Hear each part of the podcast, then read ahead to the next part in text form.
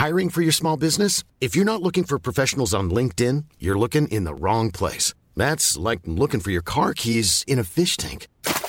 LinkedIn helps you hire professionals you can't find anywhere else, even those who aren't actively searching for a new job but might be open to the perfect role. In a given month, over 70% of LinkedIn users don't even visit other leading job sites. So start looking in the right place. With LinkedIn, you can hire professionals like a professional. Post your free job on linkedin.com slash people today.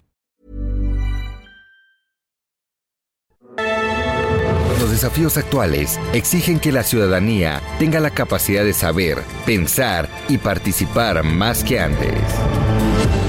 Bienvenidos a Sociedad Horizontal, un espacio donde Armando Ríos Peter y sus colaboradores analizan los temas más relevantes de la agenda política y su impacto tanto en redes sociales como en las calles. Inicia Sociedad Horizontal por El Heraldo Radio, donde la H suena y ahora también se escucha.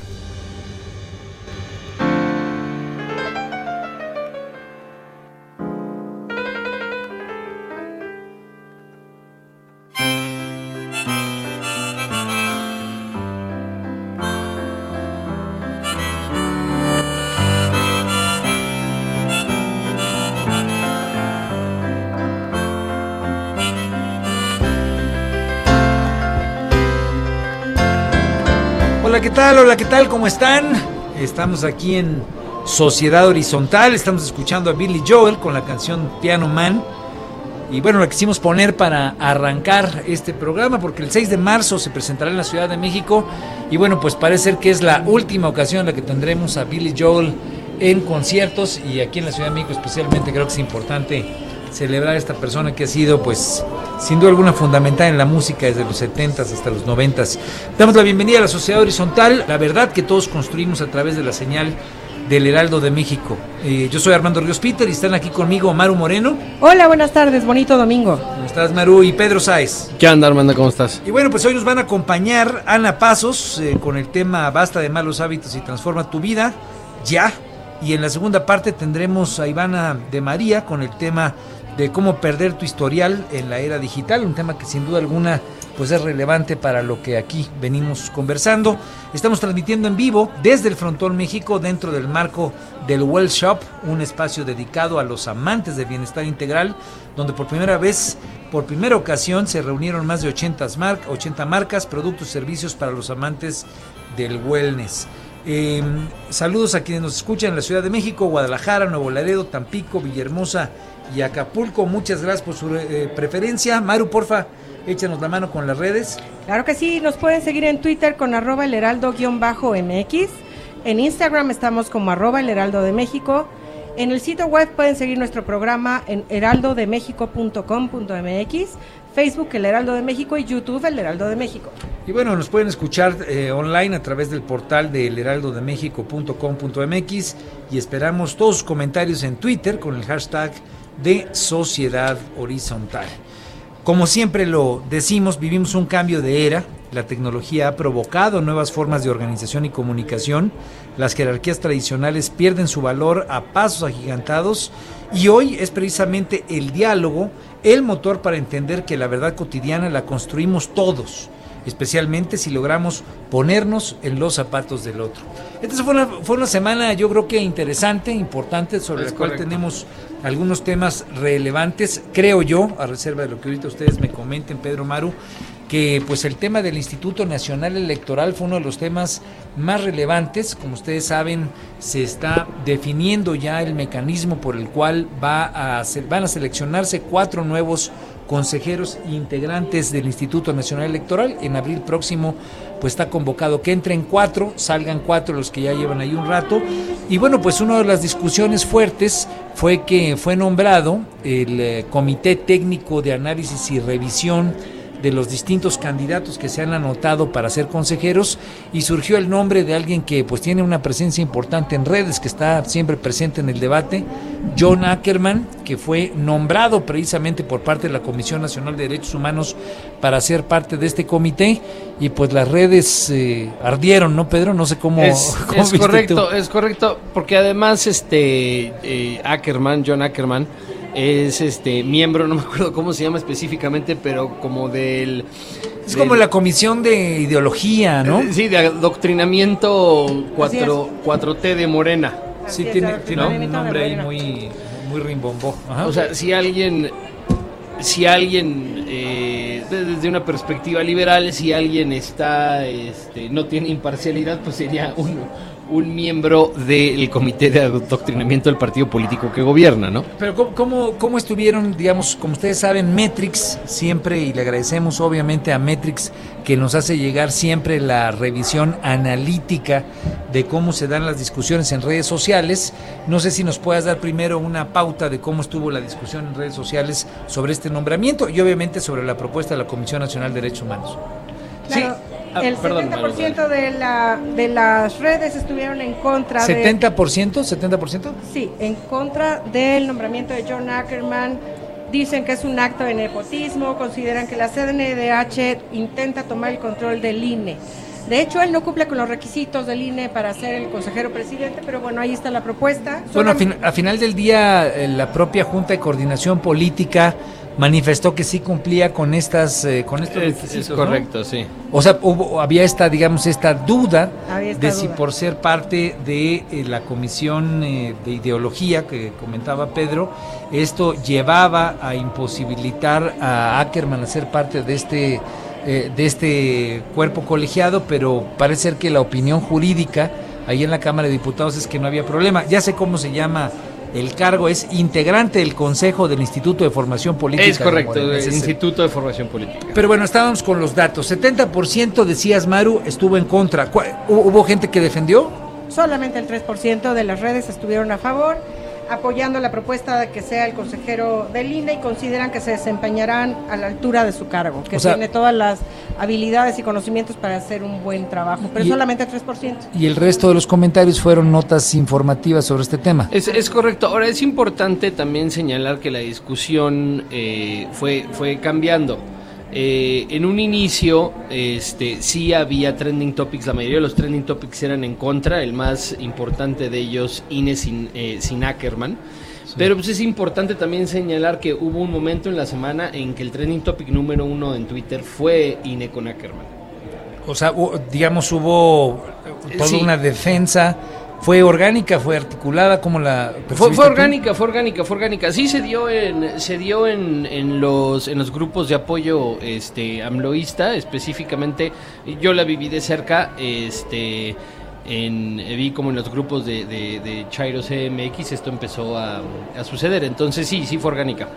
O sea, hubo, sí hubo una defensa del tema. Bueno, Es- ba- ¿bajo qué argumentos defendían a, a John Ackerman? Aquí hay algo muy interesante. Esto es un tema, eh, todo lo que tenga que ver con el INE es un tema que está muy cerca del corazón de los amloístas, dado que se podría argumentar que el, el, el amloísmo como tal, a diferencia del perredismo, ¿no? tenemos que recordar que en su momento cuando Andrés Manuel López Obrador empezó eh, a, tener eh, eh, grandes porcentajes de aprobación y de este, preferencia electoral, esto, esto se ligaba inicialmente al PRD.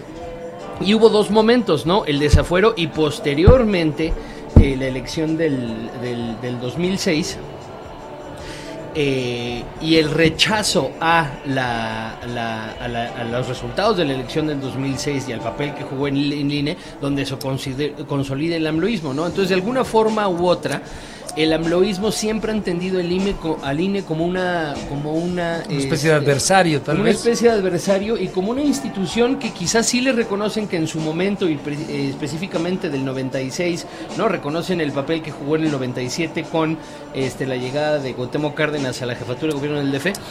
Pero este sí lo entienden como un como una, como una como una institución que ha venido a menos y se ha politizado cada vez más. Bueno, incluso en las redes estuvo muy presente la copia de un tuit que mandó cuando arrancaba el proceso electoral John Ackerman en el 2018, en el que decía, vamos a tener que derrotar al PRI, al PAN, al, al PRD, no me acuerdo si lo sumaba en la tanda, pero decía, y también al Instituto Nacional Electoral, que fue, digamos, es- uno de los temas que es- generan polémica y discusión. Es correcto, y entonces lo que se argumentaba y muchos de los tweets salieron en el entendido de que, a ver, ustedes están diciendo que se necesita que exista una institución que sea imparcial, pero no hay tal cosa como una institución parcial, imparcial, ¿no? Pueden haber instituciones plurales, y lo que hemos tenido en el INE, eh, desde una perspectiva amloísta, es que las personas que encabezan los puestos de administración y los puestos de toma de decisiones siempre han sido miembros de una u otra forma de la mafia del poder.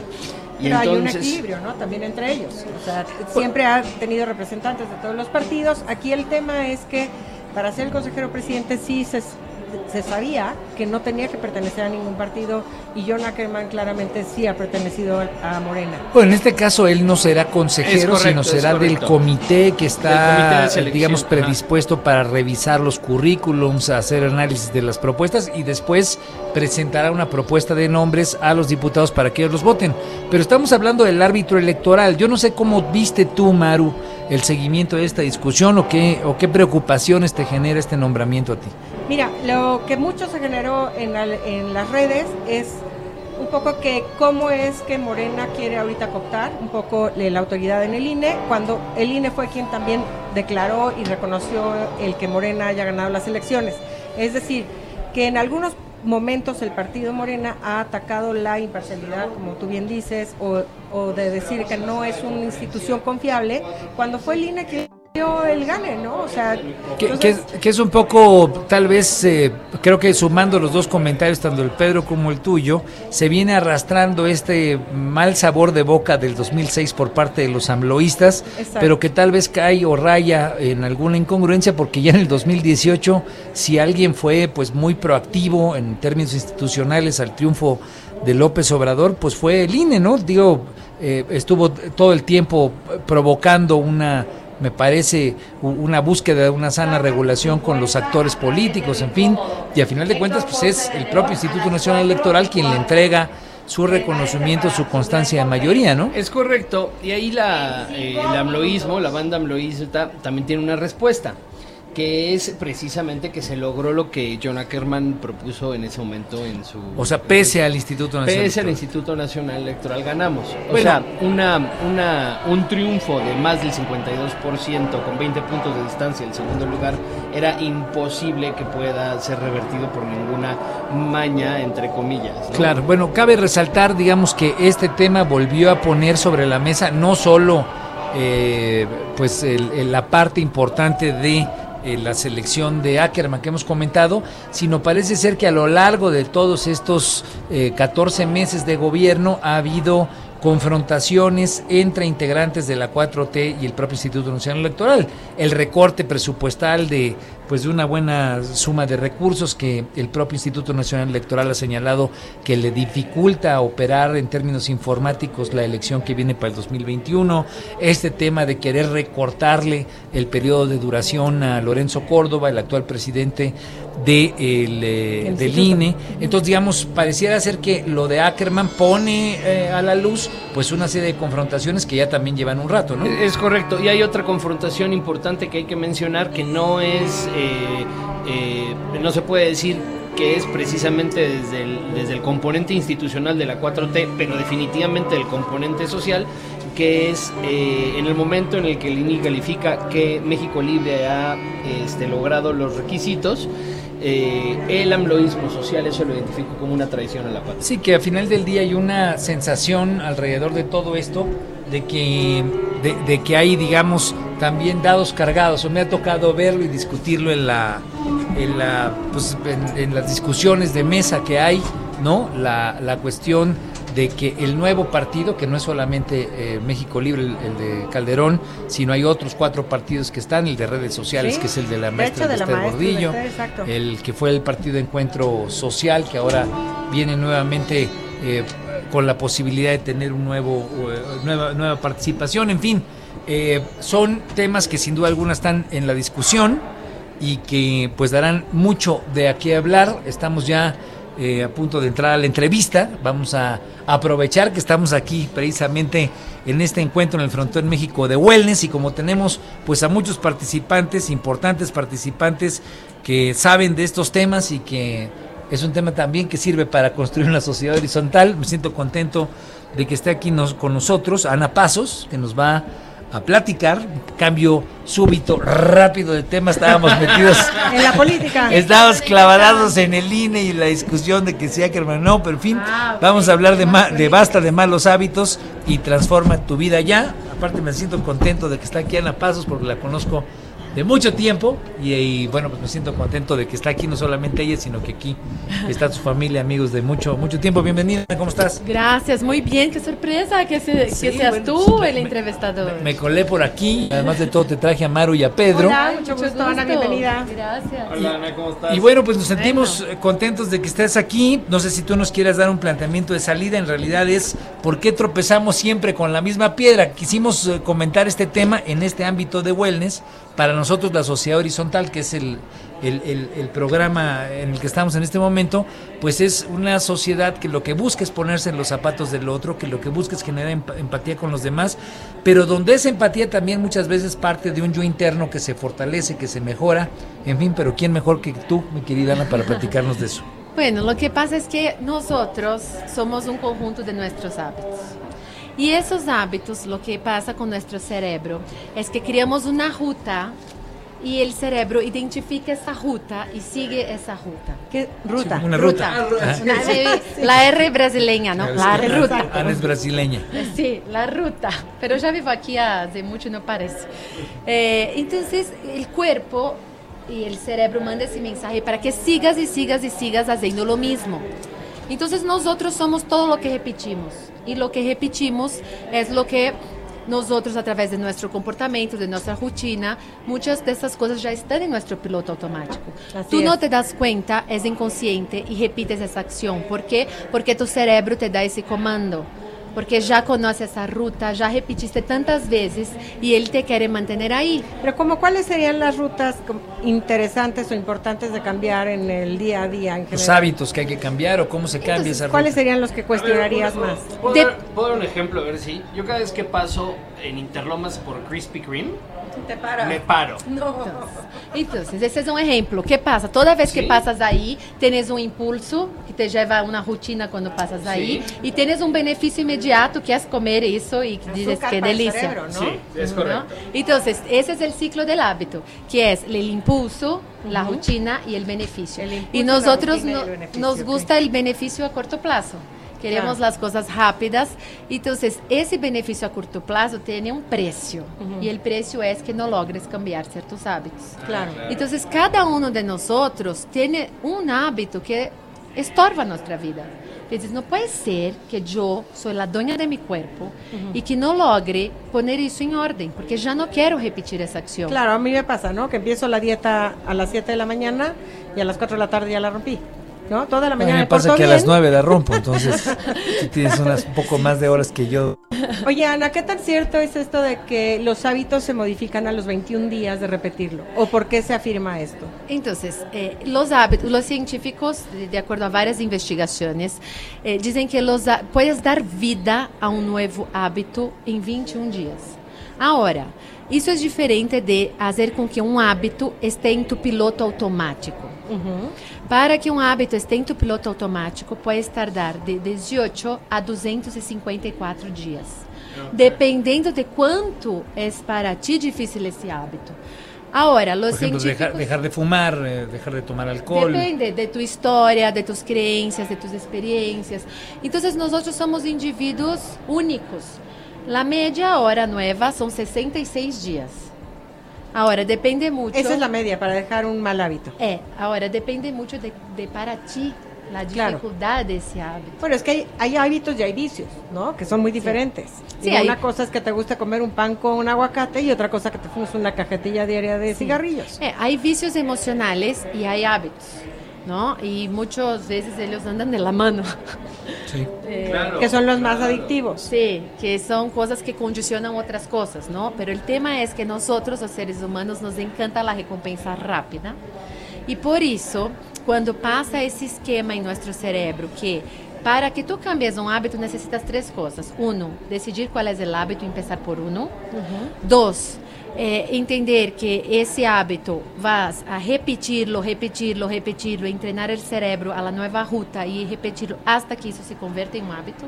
Y tres, el tiempo que se puede tardar de 18 hasta 254, yo creo, que la media es 66. Entonces, por lo que dices, no estaría conveniente decidir romper con dos hábitos al mismo tiempo. Porque va a pasar muchas cosas en tu cerebro de resistencia. Entonces, a veces empiezas, wow, yo voy a empezar una dieta, que increíble, ¿no? Empezaste el día súper bien. A las 4 de la tarde ya te dio un bajón y ya fuiste a placer inmediato. Entonces, esa lucha interna va a ocurrir. Si tú tienes tres, cuatro hábitos que cambiar a la vez, es más difícil. Por isso, eu lo que recomendo é enfócate em uno. Uma vez que isso já seja um, já esté em tu piloto automático, outro hábito. Pero vamos como empezamos por uno y sabemos lo que va a pasar. Ya sabemos que va a haber una guerra interna. Ya sabemos que van a venir las excusas, va a venir, van a venir cuentos que tú misma te vas a contar para que no sigas la dieta. ¿Alguna sugerencia para fortalecer esta decisión de cambiar un hábito? Yo lo que recomiendo mucho es visualizar lo- tu futuro, porque eh, el beneficio de ese cambio va a venir en algunas semanas. Y si tú visualizas todos los beneficios que vas a tener en tu vida, tú cuando te mires al espejo, tú en tu vida, tu postura, tu empoderamiento, todo lo que vas a ganar a la hora que aparezca algo que sea un placer inmediato, visualizas lo que quieres y en ese momento es la decisión de yo voy a lograr cambiar ese hábito y es algo que voy a repetir, repetir, repetir, repetir hasta que se convierta en un hábito y voy a respetar ese tiempo. Es lo que te permite estar, digamos, más sólido, más fuerte frente a una batalla que es compleja, ¿no? Estos hábitos, tal vez muchos de ellos los tienes programados desde los 5, los 6, los 10 años de edad, entonces pues yo que ya estoy un poquito ma- más, grande, ¿no? A los 47 años, es deshacer y desprogramarte de muchas fórmulas que te han dado resultados, tal vez no los mejores, pero que te han permitido vivir desde hace muchos años. Entonces, desprogramarte Sí. para eso es complicado, ¿no? Sí, por eso tienes que entrenar, entrenar, entrenar. Y si un día no te va bien, ok, somos humanos, No puede pasa ser que nada. un día... Retomarlo. Ahora, lo que pasa muchas veces, conmigo por lo menos pasaba, que cuando un día no me iba bien, yo decía, bueno, esa semana ya no cuenta. Y empiezo la semana ya que entra. una semana sin hábito. Oye, ¿qué tan importante sería, por ejemplo, para quitar un mal hábito, poner en su lugar uno bueno? Por decir algo, si yo tomo refresco todos los días, en lugar de refresco, eh, quitarme ese hábito y tomar el hábito de tomar agua.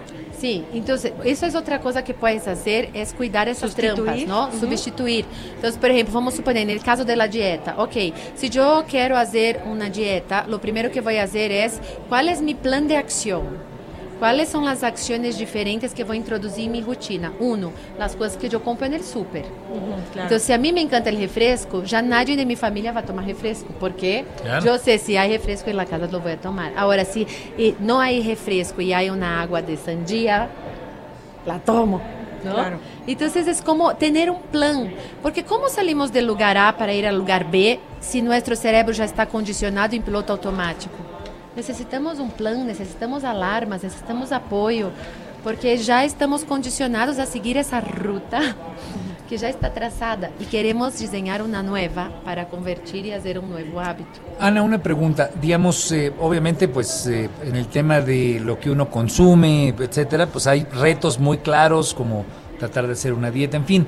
Pero retos de comportamiento. Aquí en Sociedad Horizontal nosotros estamos convencidos que tenemos que provocar pues eh, un mejor entendimiento de parte de la gente de cómo respetar lo que piensa el otro de cómo hoy que tenemos una sociedad más interconectada, pues aparecen, hoy estábamos dando una noticia antes de que llegaras sobre un personaje que es polémico, ¿no? A unos les gusta, a unos no, pero cómo podemos generar respeto, provocarlo, para que ese respeto, que también tiene que ser parte de un hábito cotidiano, nos permita entender desde dónde alguien opina una cosa, comprender que si lo opina así, qué es lo que yo puedo aprender de eso, es decir, eh, no solamente los hábitos cotidianos de qué consume Sí, uno, sino cómo tener un comportamiento que que ayude a la evolución de la sociedad y obviamente a mí como integrante de la misma. Claro.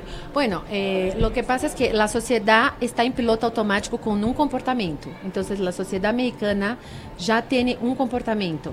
Eh, vários, né, que já está aí em piloto automático. Se a pessoa quer começar um movimento a cambiar, cada quem tem que pensar seu movimento individual. O sea, es una convocatoria individual primero é, que nada. Individual de dizer, a ver, eu quero cambiar essa sociedade. Quais são os comportamentos que eu tenho que não contribuem para esse cambio de sociedade? Então, qual é o primeiro comportamento que é totalmente incongruente com o que eu quero para a sociedade, com o que eu estou fazendo? Entonces yo identifico uno. Muy buen punto. Yo identifico uno, entonces yo digo, mira, ay, yo quiero una sociedad, eh, no sé. Con más no. respeto. Con, con, más, respeto, respeto, con más libertad. Pero yo no me respeto a mí misma. O no respeto al de enfrente. O no respeto Pero al sí de quiero enfrente. que me respete. Exacto. Entonces uh -huh. no va a funcionar porque nosotros somos, gener somos generadores de cambio. El cambio empieza por uno. Yo no tengo cómo cambiar una sociedad sin cambiarme a mí primero. Sí, es, es, decir, digamos, somos parte de una colectividad, en esa comunidad hay cosas que no nos gustan, pero qué tanto yo participo, promuevo, proqueo, genero, intensifico, sí. que eso que no me gusta, porque siempre está la frase de que lo que me choca, me checa, ¿no? Correcto. Así es, así es, sí. claro. Entonces ahí vas a decir, perfecto, ¿cómo soy yo? ¿Cuál es ese hábito que yo tengo todos los días, ese comportamiento que yo hago todos los días? Ya está en piloto automático. ¿Cuál va a ser mi plan? ¿Qué yo voy a hacer para cambiar esa conducta de comportamiento? Porque eso es total mi responsabilidad. Entonces yo voy a tener esa conciencia y a cada día, si yo no respeto a los demás, por ejemplo, empezar a respetar. ¿Cómo? Empezar a escuchar más, empezar a saber callarme, regular mis emociones. Claro. Entonces voy a hacer más meditación. Todo está interligado en nuestro cuerpo, ¿no? Al final de cuentas, por ejemplo, una persona que se hace la víctima, probablemente toda su vida es una vida que él está... Eh, no tiene satisfacción. Entonces, ¿cómo se cambia una sociedad si tú no tienes satisfacción contigo y con tu vida? Claro. Pues sí, esa es, es digamos, eh, la, la, primera pregunta que hay que resolver y sobre la que hay que trabajar. Sí. Vamos a ir a un corte. Estamos eh, gracias, Ana. Aquí, gracias. aquí en el Frontón de México Muchas y sin gracias. duda alguna con Ana un planteamiento súper interesante. Muchas gracias.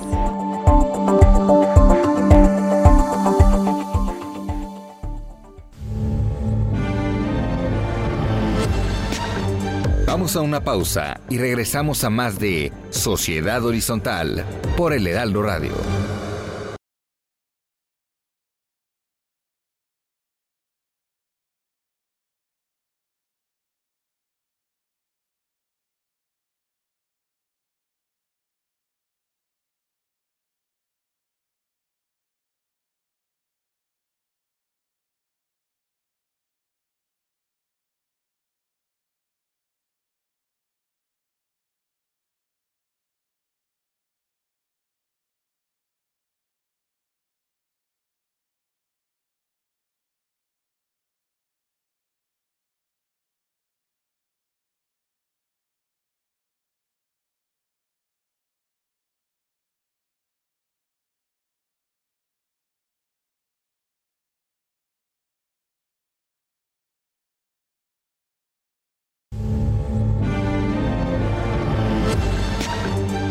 Regresamos a Sociedad Horizontal por el Heraldo Radio.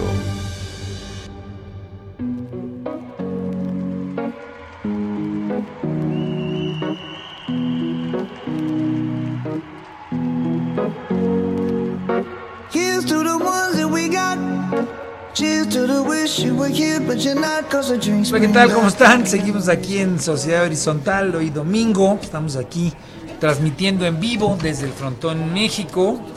Y bueno, pues acabamos de escuchar al grupo Maroon 5 con la canción Memories, su más reciente éxito luego de un par de conciertos muy concurridos, por cierto, aquí en la Ciudad de México. Gracias por seguir con nosotros, estamos en Sociedad Horizontal, la verdad que todos construimos y la información, como siempre, es cortesía de Metrix.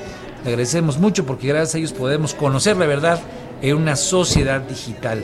Yo soy Armando Ríos Peter y le damos la bienvenida a esta segunda parte con Maru Moreno. Hola, ¿cómo están? Y Pedro Sáez, que sigue aquí con nosotros. ¿Qué onda? Aquí regreso.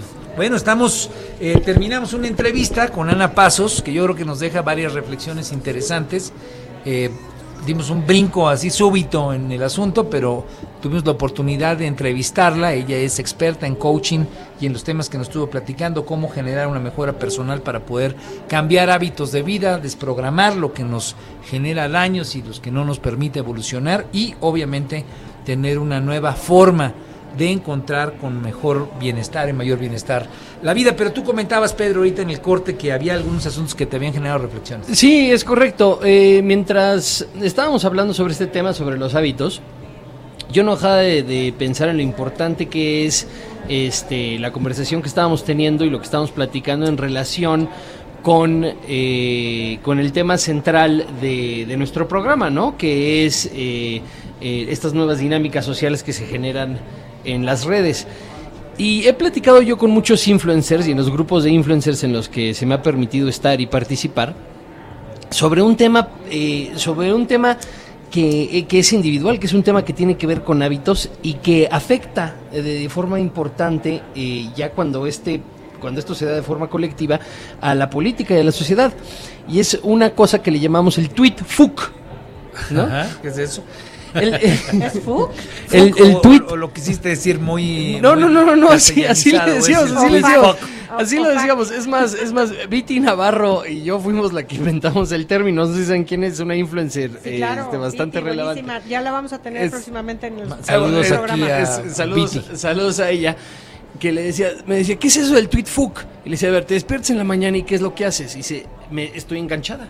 O sea, Ya, estoy teniendo claro. una discusión. Claro, conmigo misma. Estoy teniendo una discusión con, Con un machista. Ella, Claro. ella, ¿no? Ella, ella está en, en distintas conversaciones y está teniendo una conversación con los distintos adversarios imaginarios de su conversación, ¿no? Claro. Ella tiene una conversación con el machista general, ¿no? ella es eh, una líder feminista digital importante. Eh, estoy teniendo una conversación con el amloísta general también. Claro, o sea, ya está metida en una discusión. Y entonces se despierta ya como Wolverine, Lista para entrar al- a la arena digital, al- a lo que nosotros aquí todo el día estamos narrando. Y encuentra un adversario y le empieza a dar de palos, ¿no? Y, inmediatamente busca cuáles son los tweets eh, que le llaman la atención, que no le gustan, y, los aborda, ¿no? Y, y de- y después esto lo empezamos a comentar en el chat de influencers. No les pareció nada chistoso, ¿no? A nadie. O sea, es como, deja de hablar de tweetfuck, eso no existe, no es un problema, pero lo que sí Eso no existe, aunque todos padecemos de Aunque él. todos, claro, es Claro, es lo que te choca, te es- checa, Es correcto, es correcto, es correcto. Es como hablar de alcoholismo nada más que en el antro, ¿no? Eh, es, es muy buena analogía. bueno, ajá. Así es. Es- pero digamos, es- llevándolo tú lo quieres poner, es, es parte de estos enganches, estos eh, Son hábitos, hábitos, malos son hábitos, que se van generando Son- son- ahora en la conversión pero es digital. ¿no? imposible ¿no? engancharte si te metes a Twitter.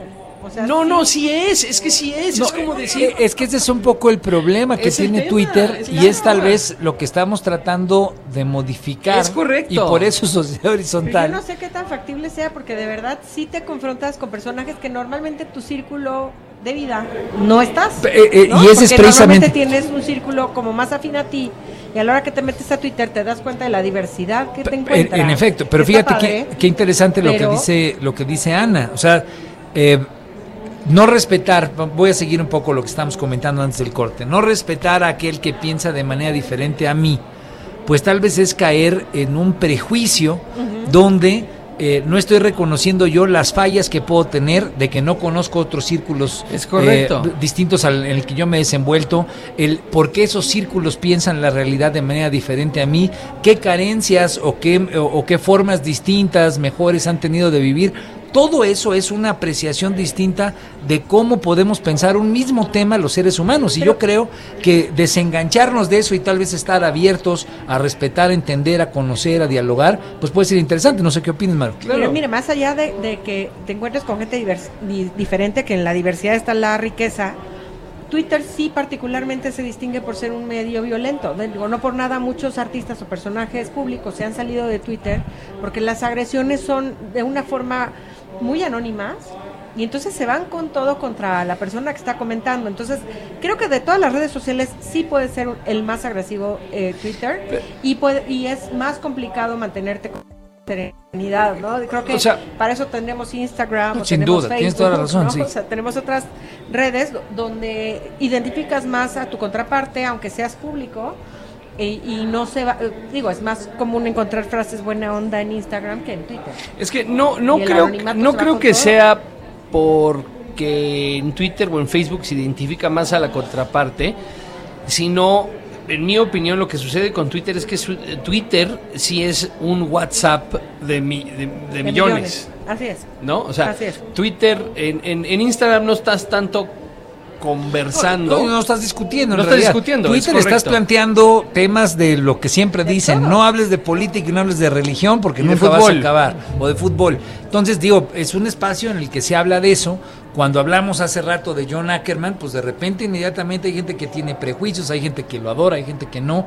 En fin, ¿Por qué? Porque él es por sí mismo un personaje que adapta posiciones, muchas veces pues eh, a cortapisa, frente a lo que opinan otros, ¿no? O sea, Es correcto. y, y- y en ese contexto más bien es entendiendo lo que dice Maru, que yo estoy totalmente de acuerdo con ella, es hay una agresividad implícita, lo hemos hablado, las masas de linchamiento que se configuran, es cómo aprovechar lo que nos venía a comentar Ana Pasos. Cómo cambiar estos hábitos que se vuelven patrones de es quería sociales para evolucionar pues el tipo de diálogo que hoy requerimos si hay valores superiores aquí lo hemos hablado vamos a comentar ahorita sobre el tema de feminicidios este violencia de género tenemos que tener un cambio en términos de nuestra cultura y comportamiento social Así es. Hacemos esos pequeños cambios de hábito que se conviertan en cambios Es- de patro- en cambios en los patrones de comportamiento social Y de una cosa de la, de la que quería, eh, específicamente el ámbito aquí del que estoy hablando, es este de en el instante en el que nosotros nos encontramos con una expresión que difiere de nuestro punto de vista, nuestro hábito no es, ah, déjame ver qué es lo que esa persona podría aportarme. No siempre Es- es, inmediatamente Es está mal inmediatamente es, Claro. inmediatamente es. ¿Estás loco? ¿Cómo sí, te sí, sí, sí, sí. Me acuerdo, me acuerdo que salía este meme que me mandaban en, en, eh, en- en- cuando, cuando estaba estudiando en, en- en el- en el extranjero, de, de una, una caricatura de, de una pareja que le decía a la, a la otra, ¿no? Oye, ya llevas este, tres horas en internet y si espérame, es que alguien está equivocado. No, bueno, pues ahí te vas a quedar todo el día. corregirlo. Bueno, a ver, digamos, vamos a, a- a- a seguir en el análisis de varias de las notas. La semana, como lo comentábamos, pues no solamente tuvo que ver con el INE, el tema de feminicidios sigue presente. La convocatoria del próximo 9 de marzo, el 9 Nadie se mueve, que hicieron las brujas del mar y que hoy ya se convirtió, pues, un amplio, creo yo, un amplio movimiento para desmovilizar a las mujeres el próximo lunes 9 de marzo, pues es un tema del cual dio mucho que hablar, ¿no? Comentarios de parte de la secretaria de la Función Pública, comentarios de parte de Beatriz Gutiérrez Müller, eh, eh, esposa del presidente López Obrador. ¿Cómo, ¿Cómo están las métricas, por ejemplo, en el tema de, de los comentarios que hizo Beatriz Müller, Pedro? Sí, eh, el tema fue, ya lo habíamos discutido, no me acuerdo si fue la edición pasada o hace, o hace dos ediciones, Ah, porque claro, este- Acababa de brincar en aquel momento y lo Sí, comentamos. sí. eh, Pero para usarlo como este ejemplo. no, no, es que esto sí fue, esto sí fue del, del 20 al 23 de febrero. Eh, ya sabíamos que Beatriz Gutiérrez Müller no apoyaba el, el Día Sin Mujeres y en este caso pues no aprobó el hashtag Día Sin Mujeres. Esto le esto le, le significó un costo de una conversación 73% negativa. 73%. Es correcto, es correcto. Eh, ya Creo vimos, que- ya yo vimos. creo que también más de lo que afectó un poco más es que en un principio se apoyaba la marcha y después salió con que siempre no. Es Porque correcto. si desde el principio hubiera salido su postura de, ¿saben qué, señoras? No estoy de acuerdo con ustedes, no, no le veo sentido hacer esto. Eh, a lo mejor hubiera sido más respetado su comentario y su postura, pero a partir de que fue un cambio, fue lo que sacó mucho de onda a la gente. Sí, o sea, sacó la, de onda a la gente que ella, que ella digamos, estaba eh, Apoyando primero apoyando claro. y posteriormente que había echado el Twitter para atrás. Y ¿no? además estamos hablando de un tema de lo que por lo que nos queremos manifestar las mujeres en contra del machismo y entonces se le fueron encima con burlas y mofas de claro, es que ella no le pidió permiso a su esposo, ya no la dejaron, entonces eh, se convirtió en una mofa machista, ¿no? De que si tenía que haberle preguntado a su esposo, al señor presidente, para cambiar su postura. Y, y es ahí donde yo creo que ese tema sirve, por- obviamente por la relevancia de quien hace el tweet, en fin, obviamente Claro. la confrontación que existe, la polarización que hay respecto a lo que tiene que ver en algunos segmentos con el presidente López Obrador y obviamente quienes lo quieren y quienes no, quienes están a favor, quienes no. Pero es ahí donde este tema que nos comentaba Ana Pasos me parece que es interesante. Lo que está en discusión respecto a la movilización del 9 de marzo no es un gobierno, no es una persona, no es un, un partido, es un tema de la necesidad imperiosa de un cambio de cultura ¿Cómo que tenemos que hacer en? México. Entonces, cambio de hábitos, cambio de patrones de comportamiento social, no sé cómo lo veas tú, Yo Mar. creo que eso es lo más importante que tenemos que manifestar el día 9, que es un cambio de forma de relacionarnos hombres y mujeres. No es un tema en contra de un gobierno, ni es un tema de ningún partido, ni de ningún candidato, mucho menos. Es un tema de, señores, valórennos. Para que ubiquen lo que... Pero, pero bajo una visión de exigencia, sin duda alguna, ¿no? O, más bien dicho, me vale madre lo que ustedes piensen, esto es lo que... Digo, pues lo voy creo que un- es un tema no de te posicionamiento de, de fuerza, de dignidad, de Totalmente. una posición de las mujeres que desafortunadamente eh, no son respetadas en muchos contextos de la en vida cotidiana del país. Incluso con este movimiento llegamos, seguimos viendo muchos comentarios muy machistas y muy agresivos en las redes en contra de las mujeres. Pero aquí sí el planteamiento es cuídenos, sean aliados nuestros, ¿no? O sea, valoren lo que nosotros pro- eh, eh, damos al país en términos económicos, damos a la familia en términos sociales, económicos, de amor, de, de servicio, de muchas cosas. Y el llamado es a que nos ayuden y nos cuiden los hombres en este Pero en incluso este bajo una posición de exigencia, ¿no? Perdón que ¿Ah, sí? eh, insista por lo que me ha tocado escuchar de muchas mujeres es, ¿Sí? pues si ustedes quieren o no, en fin, así es como queremos que ocurra. Ahora hay una como posición de exigencia, de respeto, de, de valoración de la dignidad que Es me un parece ya que basta, ¿no? es, un ya basta, ¿no? Es Con- un ya basta. Y sabes que está muy interesante que aparentemente otros países se están queriendo unir a este paro eh, nacional del 9 para hacerlo internacional. Porque este tema del machismo y la violencia contra la mujer no es exclusivo de México. Bueno, es una... Es No, un- bueno. Es un yo, tema yo vi mundial, un meme que me ¿no? llamó mucho Sí. la atención. Decían es que nada más llevamos cuatro mil años eh, soportando este tipo Así de es, y si te vas a las culturas musulmanas, a las culturas asiáticas, hay cosas que hoy por hoy ya no podemos permitir. Ya no podemos seguir viviendo con la ¿tú cómo lo- infibulación, con el, el que nadie te vea la cara, el que no salgas a la calle, el que no tengas voz ni voto, el que las mujeres comen por allá y nosotros por acá. O sea, creo que hay mucho, mucho camino que recorrer y por eso se hace el 8 de marzo el Interna- Internacional de la Mujer. Ojalá no hubiera la necesidad de tener ese día especial. Que va a haber una marcha, por cierto. Claro, también. va a haber una marcha también en, en las principales ciudades capitales de la República y en muchos lados del mundo. ¿Tú cómo lo has visto, Pedro? Sí, es que yo, yo creo que no son solo países este, eh, asiáticos y, y musulmanes. En, en los países este, en los países este, occidentales sobre el machismo yo creo que tiene que ver mucho también con estos hábitos, ¿no? Me llamó mucho la atención, ahorita que estábamos platicando sobre esto, recordé eh, una fotografía que vi en el, en el baño de un amigo nuestro en común que se decía mujer americana en Italia. Ok. Y era esta chava que era como de Indiana o por ahí. Y andaba caminando vestida con shorts y había como 10 vatos italianos chiflándole alrededor, ¿no? Ajá.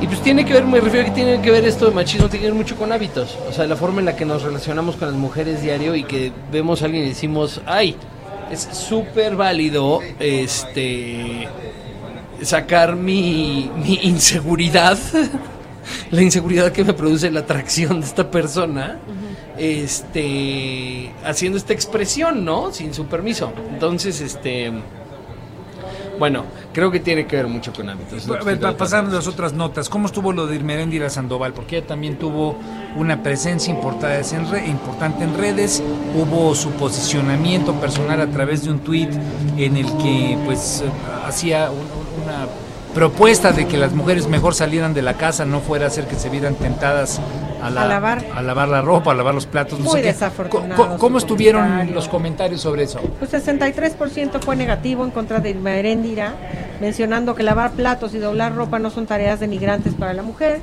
Consideran que no sabe acerca de feminismo debido a las declaraciones donde defiende al presidente y está a merced de él. La verdad es que sí, fue muy desafortunado su comentario. eh, la gente no la aprobó. Arriba del 63%, pues no, la califican como muy, muy denigrante, muy machista su comentario, muy retrógrado y no es digno de una funcionaria, ¿no? O sea, hubo, hubo, digamos, críticas fuertes. Totalmente. Y como pues en estos temas ha ocurrido, de cara a la discusión sobre el 9 de marzo, quienes sienten que esta es una crítica al gobierno, a la cuarta transformación, en fin, y obviamente quienes lo están tratando de defender más bien como un planteamiento de, la búsqueda de un cambio en la cultura respecto a la convivencia con las mujeres. Y bueno, pues hay que comprender. Eh, es un tema que va a estar sin duda alguna presente a lo largo de todo toda esta semana. Y bueno, pues ya estamos eh, muy contentos de que está llegando con nosotros Ivana de María ella dando nuevamente un cambio radical al análisis que traíamos. ella nos va a hablar sobre cómo perder tu historial en la era digital. Es un tema obviamente relevante en esta sociedad horizontal que estamos tratando de construir, pues mucho del perfil que se tiene en las redes, en la forma en la que funciona esta nueva sociedad, pues tiene que ver con cómo estás identificado en eh, los distintos códigos que tiene el espacio digital. Bienvenida, Ivana, cuéntanos, danos el, el, antecedente un poco de, qué va lo que estás haciendo hoy aquí en Hueles. Sí, pues muchísimas gracias. Em, mira, yo, yo vengo hoy a hablar más que nada de la responsabilidad de las redes sociales, ¿no? o la responsabilidad que implica eh, tener redes sociales hoy en día. Y, esto viene porque, pues mira, yo quería básicamente encontrar una manera de de, darle un giro a las redes sociales y tratar de encontrar un elemento positivo que nos puedan ofrecer. Creo que como, como tecnología, como plataformas, tienen mucho que ofrecer y tienen mucho potencial para bien y se trata más de la manera en la que se utilizan. Así es. Eh, entonces yo desarrollé una plataforma que se llama Storyplace, que es una red social eh, que es buena para la salud mental. Entonces, es una red social en la que la gente comparte historias de vida, historias, experiencias, memorias, de manera escrita muy sencilla. Y la idea es que las personas empiecen a conectar a base de las historias que tienen que compartir, las historias que nos hacen humanos em, y no la selfie, ¿no? Entonces, Em, o, no el tweet que te mete una discusión de lo, sobre lo que piensas sobre X tema de coyuntura, ¿no? Exacto, o sea, creo que hay muchas plataformas hoy en día digitales, muchísimas plataformas sociales, digamos, pero que en realidad se están utilizando para, para otro tipo de cosas. Entonces. Fíjate qué interesante, porque justo ahorita antes de que entraras tú comentábamos, estuvo con nosotros Ana Pasos él nos platicaba de cómo es necesario cambiar de hábitos para pues obviamente poder salirnos del mal rollo y algunas cosas que nos destruyen para poder tener una mejor forma de, de ser en lo individual, pero cómo esto también se puede convertir en nuevos hábitos sociales.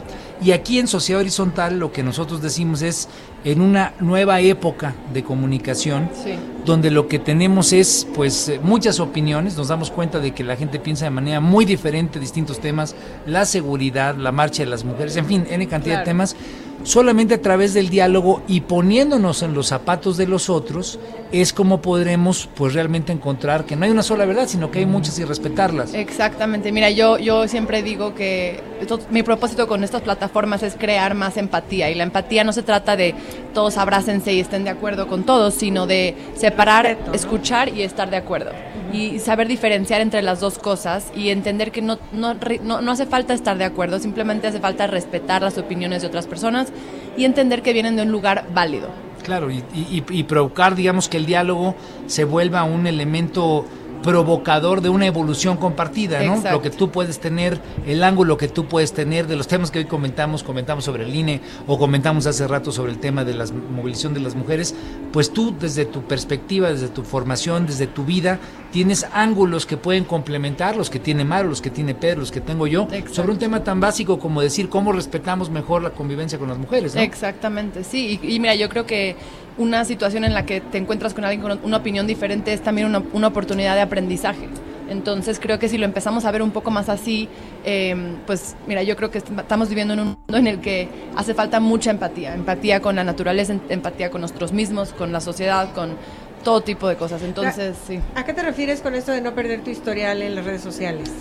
Pues es más bien, hoy en día, eh, la mayoría de las personas a las que yo les digo, sí, pues te puedes meter a la plataforma y contar tu historia todos inmediatamente piensan que cuando digo historia me refiero a este video de que dura 24 horas en las redes, un Insta Story, un Snapchat Story, un Facebook Story. Es bastante efímero, de hecho, ¿no? Sí, pero, pero la palabra historia en realidad, en su esencia, se ha perdido mucho la definición de la palabra historia, especialmente para generaciones más jóvenes. Em, y el, el simple hecho de que tenga que explicarles a estas generaciones qué es una historia es preocupante, porque creo que las historias tienen mucho potencial para para, para cambio. Y es algo que los seres humanos hacemos desde el principio de la civilización, contar historias. ¿Y, y, y qué estás viendo tú en la red, digamos, como no solamente como empresario que eres, sino como alguien que desde la perspectiva sociológica o antropológica, si quiere, lo está analizando y lo está queriendo fomentar? ¿Qué, qué, qué te estás encontrando? Pues mira, lo que, lo que más me sorprendió fue darme cuenta de la necesidad que tenían tantas personas de un espacio seguro donde pudieran compartir. Hay tantos lugares donde puedes compartir hoy en día, pero muy pocos de esos se sienten como un espacio seguro. Y la, la comunidad más grande de mi... De, Seguro te de refieres a que no te vaya a estar nadie espiando para bullying, eh, Ok. comentarios negativos. La, la, la, mm, digamos, la audiencia principal en, en la plataforma fue la, la comunidad LGBT jóvenes en. Latinoamérica. Y yo no me había dado cuenta de la necesidad que tenían de este espacio para realmente compartir historias. Y de ahí se fue mucho a la salud, a salud mental. Entonces muchas de las historias que se comparten son salud mental, eh, prevención de suicidio. Todos estos temas son temas que han, han generado mucho contenido de historias. O sea, es, eh, digamos, eh, per- perdón que lo ponga así, aquí tengo el Story Place que lo acaba de abrir aquí Pedro, pero digamos, lo, lo que los grupos de alcohólicos anónimos Sí. hacen es este lugar de encuentro es. donde puedes tú compartir de una manera mucho más abierta que, dónde están tus fisuras, tus preocupaciones. Estoy viendo aquí que tienes desde el tema de trauma, arte cultura, salud, Sí. trabajo. Un poco busca hacer eso, es decir, generar empatía a partir de contar cuáles son mis preocupaciones, mis miedos, mis Sí. o, o mis alegrías, etcétera, y generar eh, un, digamos un grupos de contacto que vayan retroalimentando contigo. Exactamente, creo que, creo que mira, una parte muy importante yo creo que, que para, para este movimiento de empatía es, es que compartamos historias, las historias que nos hacen humanos, ¿no? Y en redes sociales compartimos mucho de lo increíble que es algo o de esta verdad diseñada y lo que está causando es que mucha gente crece creyendo que esa es la realidad y no contamos las dos partes de la historia. Entonces yo lo que quería era contar historias buenas, malas, tristes, felices, todo tipo de historias. Claro. Y, y, y la gente está jalando bien, o sea, Sí. está cu- cu- ¿cuánta gente hay en la comunidad ahorita? Pues Digamos, ahorita en la ¿cuánta- plataforma hay alrededor de 22 mil usuarios. Bueno, ¿Hace cuánto la lanzaste? bien. Hace seis meses. ¿Tienes algún requisito de edad? No, o sea, bueno, sí, la plataforma como, como lo- los apps también se tienen diferentes cosas como ratings, digamos, de edades, y es 16 para arriba. Eh, la, la- a mí una cosa que me sorprendió mucho fue que el- la mayoría de la gente está en sus 25 a 35 años. Ok, ese Y- es el perfil, digamos. Ajá, eh, de- 25 a 35 y un, empecé con un 92% mujeres, ahorita están 87% mujeres. ok. Eh, y esto a mí me, no sé, me, me dio mucha curiosidad del ¿Por por, qué crees que fue así? ¿O qué? Pues mira, después de analizarlo bastante, me di cuenta que el hombre no, el hombre tiene menos, eh, comparte menos sus emociones, digamos. ¿Qué Por porcentaje los tienes hombres de vamos. mujeres? Cuando, Perdón. cuando tú vas a un baño, regularmente las mujeres se tardan mucho Pues más sí, tiempo. mira, lo pre- le Digo, pregunté al... puede no ser nada que haya por algún temas dato de de. Exacto, exacto. Le pregunté a, a hombres alrededor de mí, les dije, oigan, ¿ustedes comparten con sus amigos? O sea, cuando se sienten tristes o estresados, ansiosos, comparten, tienen grupos de WhatsApp en los que hablan de cosas y la mayoría me decían no. O sea, la, Y en la el baño es menos, que no. Armando, ¿cómo? Exacto, mucho menos. Todavía no estás casada por lo que estoy viendo. No. Ya estás. Ah, bueno. Estoy Eso, en una eso va a ser una larga charla que vas seguramente a tener cuando te cases. Sí. Pero, digamos, tú lo que sientes es que este espacio que tú pensaste que era necesario está siendo bien recibido Sí. y que en efecto el diálogo, la empatía, la posibilidad de generar inclusive compasión respecto a los problemas que tiene el otro o, compartir, digamos, alegrías que puede tener otro, es, es un área, digamos, de oportunidad para la sociedad, para cambiar Sí. otra vez hábitos de comportamiento, Exacto. patrones de, pues, de, de enfermedades y- sociales que tenemos. Y ¿no? también ojalá y eso se pueda traducir a, a una cosa física en tu día a día en el que la gente sea más interesada en escuchar la historia de alguien más o en, en- en voltear y conocer a, a la historia del, del, no sé, del dueño del café en la esquina donde vas todos los días, que probablemente ni sabe su historia.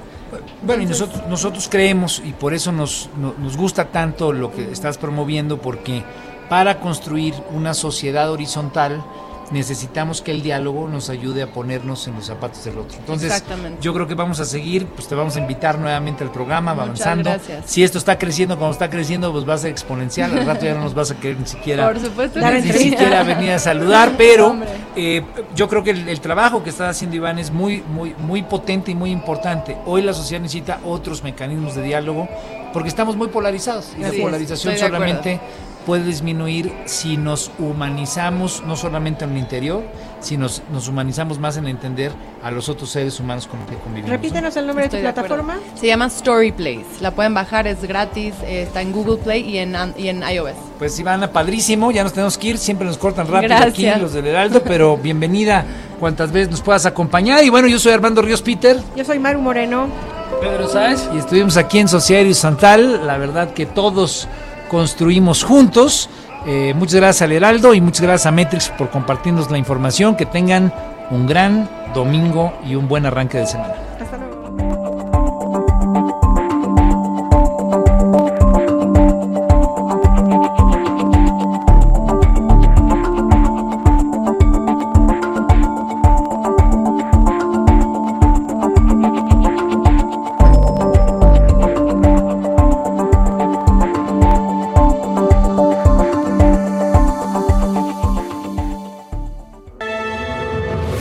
Actuales exigen que la ciudadanía tenga la capacidad de saber, pensar y participar más que antes. Esto fue Sociedad Horizontal, un espacio donde Armando Ríos Peter y sus colaboradores analizan los temas más relevantes de la agenda política y su impacto tanto en redes sociales como en las calles. Una producción de El Heraldo Radio, donde la H suena y ahora también se escucha.